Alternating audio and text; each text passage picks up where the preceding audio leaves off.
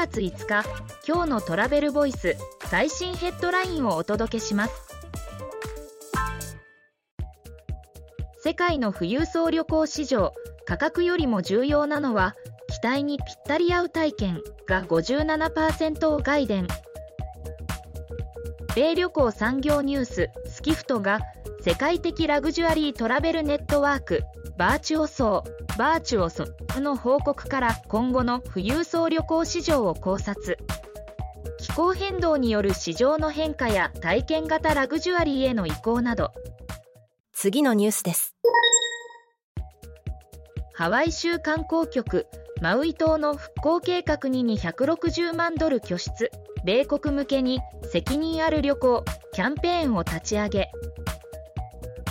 ハワイツーリズムオーソリティ HTA は山火事で壊滅的な被害を受けたマウイ島のマーケティング復興計画に260万ドル約3億8000万円の資金を拠出。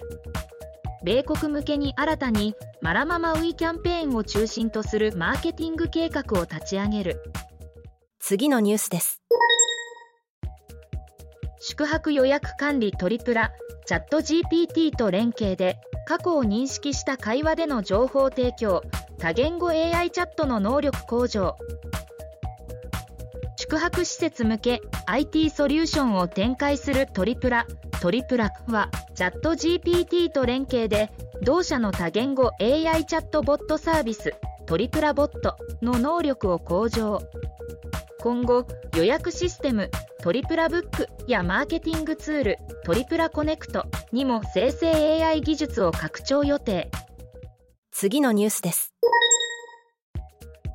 国内の延べ宿泊者数2ヶ月連続で2019年同月比でプラス成長。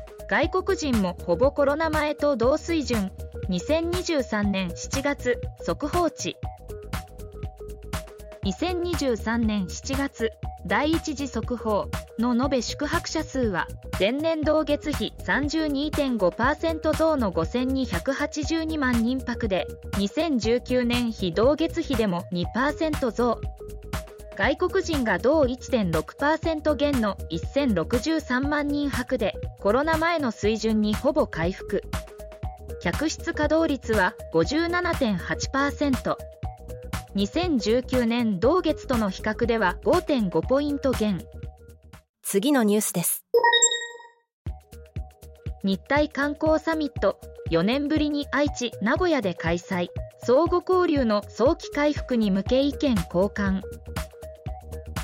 日体観光推進協議会と大実観光推進協議会は2023日体観光サミットイン愛知を2023年9月7から当日に愛知県名古屋市で開催する。日本での開催は2019年の富山県以来となる。記事の詳細はトラベルボイス .jp で。ではまた明日。